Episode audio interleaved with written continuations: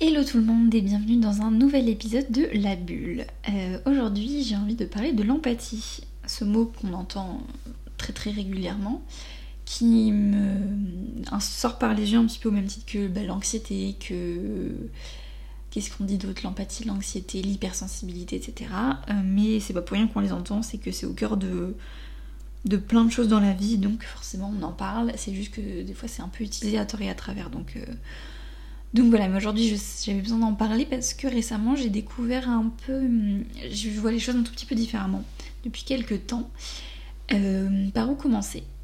Qu'est-ce que c'est que l'empathie? Déjà, alors je vais pas donner la définition précisément parce que j'ai la flemme d'aller voir, mais il me semble que c'est la capacité de se mettre à la place des autres. Euh, euh, voilà, moi c'est comme ça en tout cas que je l'ai, c'est l'empathie, c'était capable de te mettre à la place de l'autre. donc tu te dis, bah, quand l'empathie c'est quand tu t'as quelqu'un qui va te partager un ressenti, etc., tu vas te mettre à sa place et tu vas dire ah oui, effectivement, je peux comprendre, ou euh, voilà, ça, t'aide à, comprendre les choses et je pense que ça contribue beaucoup à l'ouverture d'esprit, de réussir à pouvoir se mettre dans la, peau de quelqu'un d'autre, etc. Mais il y a des limites à tout ça, euh, notamment le fait de prendre les souffrances des autres euh, pour toi. et ça, c'est difficile. Moi, c'est la première chose que je voulais dire, c'est que c'est difficile de, faire poser une limite entre te mettre à la place des autres et penser constamment via les autres et plus via toi. Et du coup, moi, c'est quelque chose que je fais beaucoup, surtout dans ma famille, je me rends compte. J'arrive plus à poser mes limites avec mes amis, mais avec ma famille, c'est encore compliqué. Et du coup, dès que je vais faire un choix, dès que je vais annoncer quelque chose, euh, je vais toujours me mettre à la place de d'eux. Et quitte à, à interpréter leur ressenti. En fait, je me fais complètement des films. J'ai pas trop envie de donner des, exemples parce que c'est un peu trop frais et un peu trop personnel. Mais euh, voilà, il y a des choix de vie qui impactent ta famille. Et moi, plutôt que de me dire euh, bah, de pas forcément y penser ou pas plus que ça, bah, je, vais peut-être ne pas faire la chose parce que je vais me dire oui, mais euh, du coup, ça va leur faire ça, ils vont être comme ça, et moi j'ai pas envie, machin. Et en fait, ça, bah, c'est quelque chose qui, faut, sur lequel il faut faire attention, c'est de ne pas récupérer les souffrances des autres et surtout de ne pas les inventer. Parce que moi, j'en suis au stade où je les invente et en fait, des fois, quand je rediscute, parce que j'en discute des fois avec ces personnes-là, bah, je me rends compte qu'en fait, elles voient pas du tout les choses comme moi et que c'est pas aussi euh, noir que ça. Moi, j'ai tendance à beaucoup dramatiser les choses, à beaucoup noircir les choses, je sais pas pourquoi. Est-ce que je suis pessimiste? Je crois pas. Je dirais pas que c'est à ce niveau-là, je dirais que c'est. Euh, quand c'est des trucs comme ça qui vont impacter mes proches, je vais tendance à voir les choses un peu, un peu négativement. Je sais pas pourquoi. Et du coup, l'important c'est de, de, garder les choses pour toi et surtout d'éviter de, bah, de trop souffrir pour rien en fait. Et donc la clé pour ça, je pense, c'est encore une fois la communication. C'est-à-dire que bah, tu vas directement parler de ce, que, ce qui te tracasse à la personne et bah, soit elle pense exactement ce que tu as dit, au moins t'en parles et en général ça désamorce le truc et tu te rends compte qu'en fait il y a des souffrances qui appartiennent aux autres et que tu n'as pas à reprendre, ce qui est très difficile, hein, on va pas se cacher, et ce qui fait partie, je pense, de beaucoup des traumas et des, des choses qu'on hérite de nos proches, de notre famille, c'est que ben, des choses qu'ils n'ont pas soignées, nous on les prend par, euh, par euh, en répercussion quoi. Mais voilà, donc ça c'était le premier point. Et deuxième point, c'était que euh, comment l'expliquer? J'ai l'impression que je suis un peu fouillie, pas doit pas très agréable à écouter c'est que pour moi l'empathie en fait jusqu'à maintenant c'était juste euh, je me mets à la place de l'autre et du coup j'essaie de comprendre. Sauf qu'en fait je me suis rendu compte que je le faisais assez mal et du coup en fait que je me disais que j'étais quelqu'un d'empathique mais que je l'étais pas tant que ça.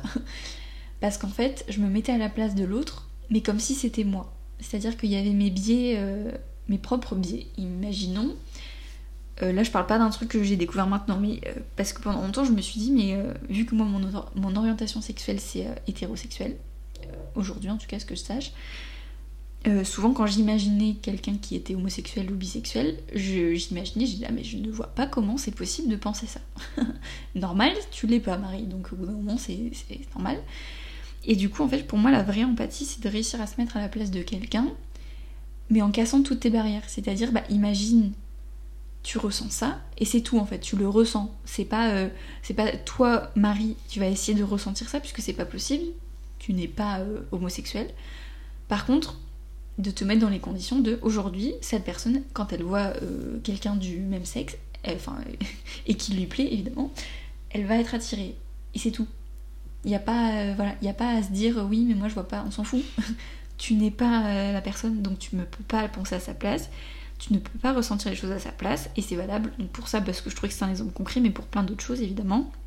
Par exemple, bah, une personne qui va... Euh, va donner un autre exemple que, j'ai en tête, c'est une personne qui, qui, va toujours retourner avec les mêmes profils d'hommes, en l'occurrence, et tu te dis, mais mais moi, ça se voit, enfin moi je, le vois que c'est bien ça le problème et j'arrive, enfin je comprends pas pourquoi elle, est comme ça, etc. Mais en fait toi tu n'as pas le vécu de la personne, tu n'as pas sa personnalité, tu n'as pas son caractère et donc c'est pas possible avec ton prisme à toi de, ressentir cette chose là et de voilà.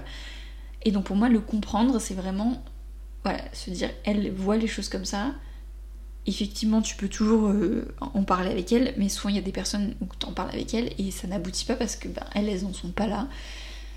Et ça veut pas dire que tu dois pas continuer de les aider, etc. Surtout si elles sont dans des situations euh, bah, difficiles ou qui, les mettent, qui les rendent tristes, quoi que ce soit évidemment, mais c'est juste qu'il faut pas être frustré que ça fonctionne pas parce que la personne ne fonctionne pas comme toi et qu'il faudra peut-être pas les mêmes euh, paroles, les mêmes déclics pour que ça lui fasse quelque chose. Donc voilà.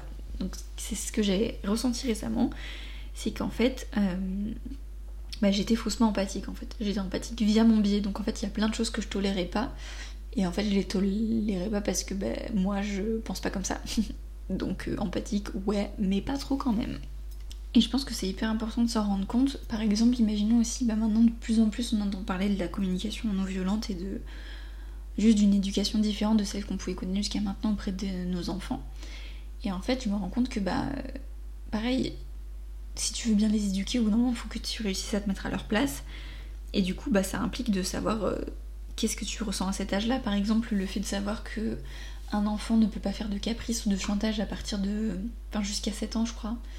Après, t'as l'impression qu'il y en a qui le font vraiment quand même avant. Mais de chantage, c'est-à-dire qu'ils n'ont pas la manipulation en tête, ils savent pas ce que c'est. Donc, euh, au bout d'un moment, si t'as ton gosse qui crie dans un magasin à 3 ans, bah, c'est pas du chantage, c'est qu'il y a autre chose, c'est qu'il y a une frustration, etc. Et pour moi, c'est ça euh, l'empathie au degré euh, supérieur en fait. C'est pas juste. Voilà. Je sais pas si cet épisode vous aura aidé, mais moi, c'était une petite. un point de vue différent que j'ai eu ces derniers temps, et du coup, j'avais. Je trouvais ça intéressant d'en parler. Donc j'espère que cet épisode vous aura plu, hyper intéressé d'avoir vos retours aussi sur Instagram. Et d'ici là, ben, portez-vous bien et puis ben, je vous souhaite une euh, bonne nuit, une bonne sieste ou une bonne journée.